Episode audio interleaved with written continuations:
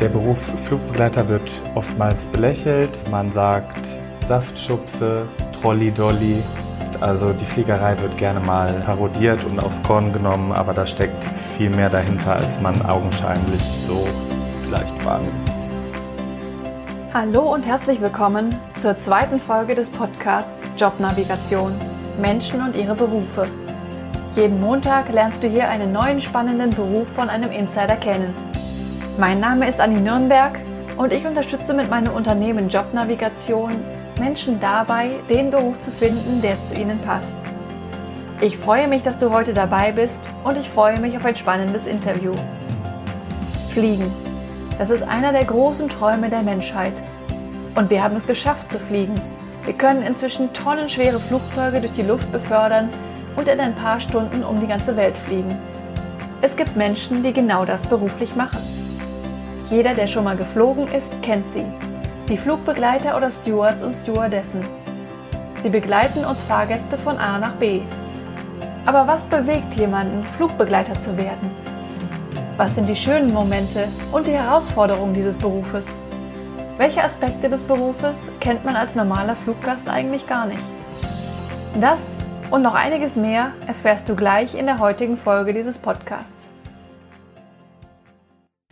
Du bist Flugbegleiter bei der Lufthansa. Ganz Was genau. heißt das? Was machst du da? Was mache ich da? Also ich bin als Flugbegleiter vorwiegend für die Sicherheit der Fluggäste verantwortlich und für die Sicherheit der Flugabwicklung, für die Sicherheit des Flugzeuges und für die Sicherheit meiner Kollegen und allem, was dazugehört. Wie oft fliegst du so? Also wenn ich einen vollen Flugplan habe, habe ich drei Einsätze im Monat. Das sind äh, drei Langstrecken. Ich bin bei der Lufthansa auf das Flaggschiff geschult, auf den A380. Der fliegt die langen Langstrecken und da komme ich mit drei Flügen hin. Ich habe Korridorwerte, die ich einzuhalten habe pro Monat. Das wären in einem Optimalfall 75 Stunden zu verplanen und mit 16 Einsatztagen. Und da komme ich mit drei langen Langstrecken hin auf diese 16 Tage und die 75 Flugstunden. Und du kannst äh, mitentscheiden, wo du hinfliegst? Ja, ich kann tatsächlich selber entscheiden, wo ich hinfliege, ob ich lieber nach Fernost fliege oder nach Amerika oder nach Afrika oder Südamerika. Und ich fliege vorwiegend die Routen Singapur, Hongkong, Shanghai, Peking, Neu-Delhi. Im westlichen Bereich ist es dann San Francisco, Los Angeles, Houston, Miami, New York. Mhm. In wie vielen Ländern warst du schon? Weißt du das? Ja, wenn ich da mal so grob überschlage, also ich denke, es werden zwischen 95 und 105 Länder gewesen sein. 100 Länder, das ist echt krass. Ja, das ist sehr, sehr viel tatsächlich, ja. Aber ich fliege auch mittlerweile schon seit 18 Jahren. Ich habe im Oktober 2002 angefangen zu fliegen. Nach der Schule direkt, also nach dem Fachabitur, habe ich direkt angefangen zu fliegen. Das war damals bei German Wings in Köln. Aber diese Fliegerei hat mir nicht so zugesagt, weil das eigentlich immer nur Point-to-Point -point innereuropäisch ist, ohne auszusteigen, ohne was von den Ländern und von den Kulturen kennenzulernen. Das war quasi wie Busfahren. Mhm. Vier Starts, vier Landungen pro Tag, fünf Tage die Woche mit zwei freien Tagen. Okay. Also ich habe da sehr gut Geld verdient, aber nichtsdestotrotz fehlte mir der Freizeitaspekt und mir fehlte es auch, was von der Welt zu sehen. Das habe ich zwei Jahre lang gemacht bei German Wings. Dann habe ich eine Initiativbewerbung an weitere Airlines geschickt, äh, unter anderem Air Berlin, Condor, LTU und Germania. Und äh, sowohl Air Berlin als auch LTU haben mich zu Vorstellungsgesprächen eingeladen und ich habe mich dann letztlich für die LTU entschieden. Bei LTU bin ich dann auch erstmalig Langstrecken geflogen und habe die weite Welt kennengelernt, sei es in Bangkok oder auf den Malediven oder in Kenia, Mombasa oder Karibik, Cancun, Mexiko, die Dominikanische Republik, halt diese touristischen Warmwasserziele, die vorwiegend in der Charterfliegerei angeflogen worden sind. Und da hat man dann auch wirklich Zeit, da was zu sehen? Tatsächlich hat man äh, da viel Zeit gehabt. Die LTU war eine kleine Chartergesellschaft mit roundabout 26 Flugzeugen und entsprechend ist das so, wenn man viele Ziele anfliegt, aber nur eine kleine Flotte hat, muss die Crew länger vor Ort bleiben, bis der Flieger dann wieder diese Destination anfliegt. Also ich hatte Wochenstops in Amerika und auf den Malediven und in Mombasa in Kenia und das war eine tolle Sache. Ich habe Kanada kennengelernt, USA kennengelernt und lieben gelernt und es, das, es gibt nichts Schöneres, als diese Länder kennenzulernen und mit dem Beruf verbinden zu können. Aber meine eigentliche Tätigkeit bezieht sich nur auf das Fliegerische, also von Abflug bis Ankunft und danach äh, kann man seine Freizeit nutzen, wie man möchte vor Ort. Wie wird man denn Steward oder Stewardess? Ja, wie wird man Steward oder Stewardess? Also im Grunde genommen muss es schon mal so sein, dass man sich für die Fliegerei begeistert und sich dafür interessiert, mit Menschen Kontakt zu bekommen, mit Menschen gut klarzukommen, ein kommunikativer Mensch zu sein, ein offenherziger Mensch zu sein, der nicht mit irgendwelchen Vorurteilen behaftet ist und Leute in irgendwelche Schubladen steckt. Und äh, nach diesen Kriterien wurde man entsprechend auch ausgewählt, auch bei Lufthansa gerade von Psychologen, ob man denn dies, diese körperlichen Skills schon mitbringt. Und dann wird man bei Lufthansa, wenn man da reinkommt, ausgebildet? Genau, und bei Lufthansa wird man dann ausgebildet, wenn man da genommen wird. Das Bewerbungsverfahren war damals, als ich angefangen habe bei Lufthansa, relativ komplex noch. Inzwischen hat sich das alles mehr auf den Laptop verlagert und man muss viele Dinge in einem Bewerbungsverfahren online bewältigen und nicht mehr durch die Anwesenheit in Frankfurt und durch Rollenspiele mit Psychologen und durch andere Bewerbungsszenarien, die online abgefragt worden sind, wie zum Beispiel das englische Vorstellungsgespräch oder ein Allgemeinwissenstest, der abgefragt worden ist äh, mit Grundlage und allgemeinem Fokus auf Zubereitung von Speisen, Abfolgen von Menügängen, also so grundlegende Service-Eigenschaften, die man wissen sollte.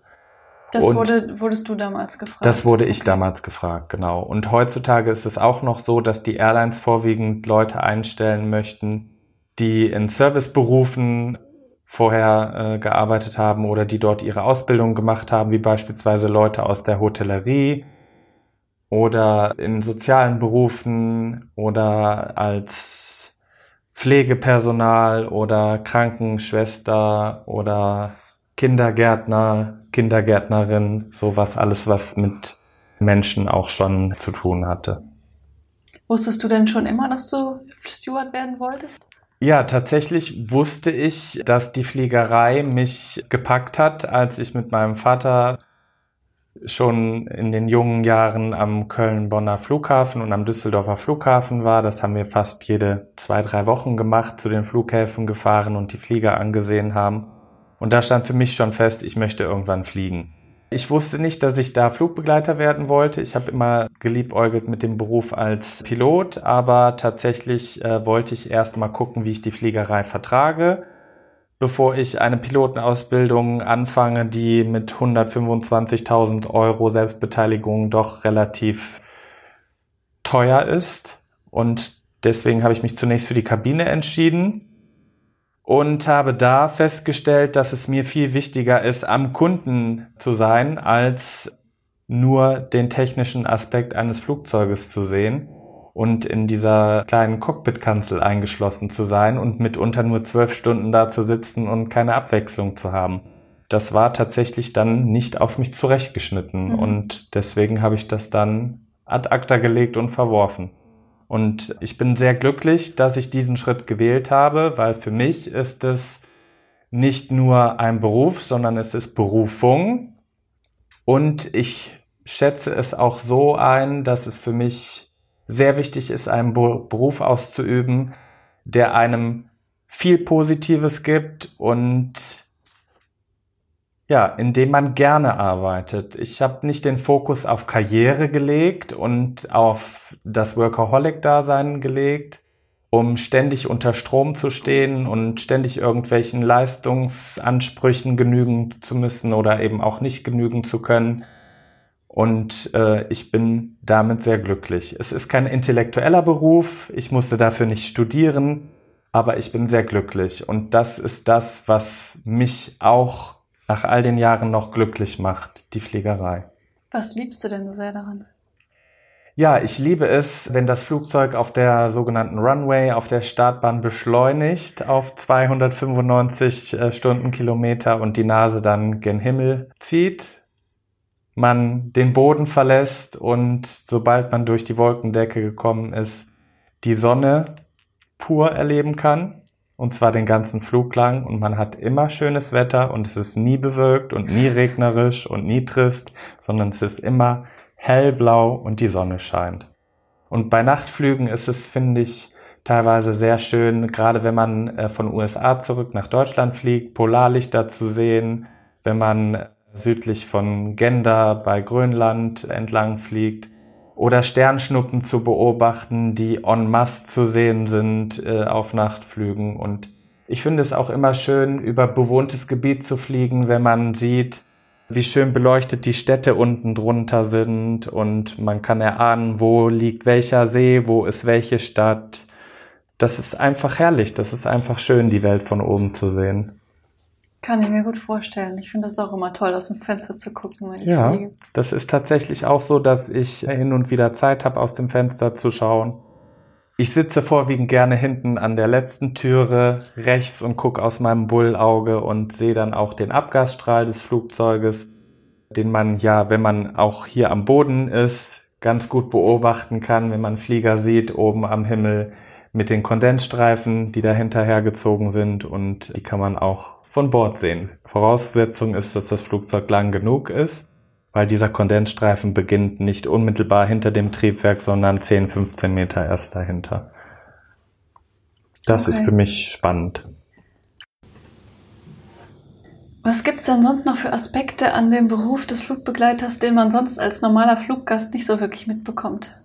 Der Beruf Flugbegleiter wird oftmals belächelt. Man sagt Saftschubse, Trolley-Dolly, also die Fliegerei wird gerne mal parodiert und aufs Korn genommen, aber da steckt viel mehr dahinter, als man augenscheinlich so vielleicht wahrnimmt. Also man wird eher auf den Servicebereich reduziert Ganz und genau. eben dieser Sicherheitsaspekt dahinter, Richtig. der wird gar nicht wirklich wahrgenommen. Okay. Ja. ja, tatsächlich ist es so, die perfekte Stewardess, der perfekte Steward, der ist immer freundlich, charmant und lächelt diverse Dinge auch gerne mal weg und man kommt vielleicht dann auch auf den Gedanken, dass da nicht wirklich was dahinter ist.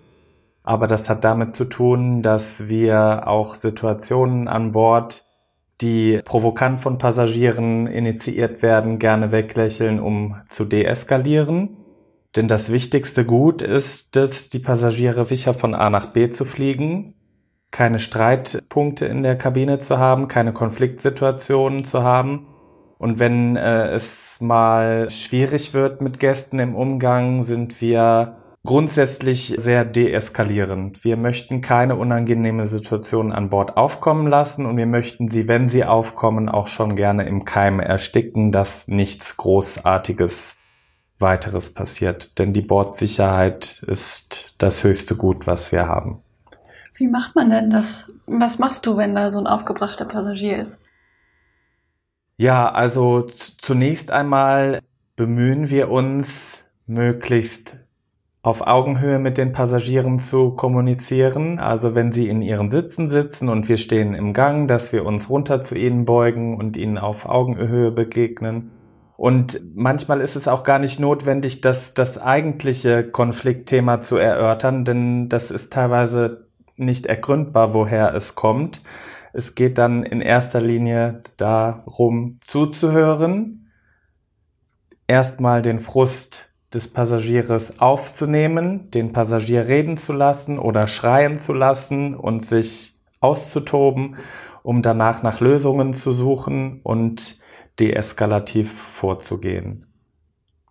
Das, das können banale Dinge sein, das können Konfliktsituationen sein, auch im Reiseflug, wenn Passagiere schlafen mögen und die Rückenlehnen verstellen und der Fluggast dahinter völlig tobt, weil er sich jetzt in seiner Freiheit eingeschränkt fühlt und der Passagier davor nicht gefragt hat, ob er die Rückenlehne verstellen kann. Aber im Grunde genommen ist es so, jeder Sitz, der verstellbar ist, der darf zu jeder Zeit verstellt werden und der Hintermann mu muss nicht konsultiert werden.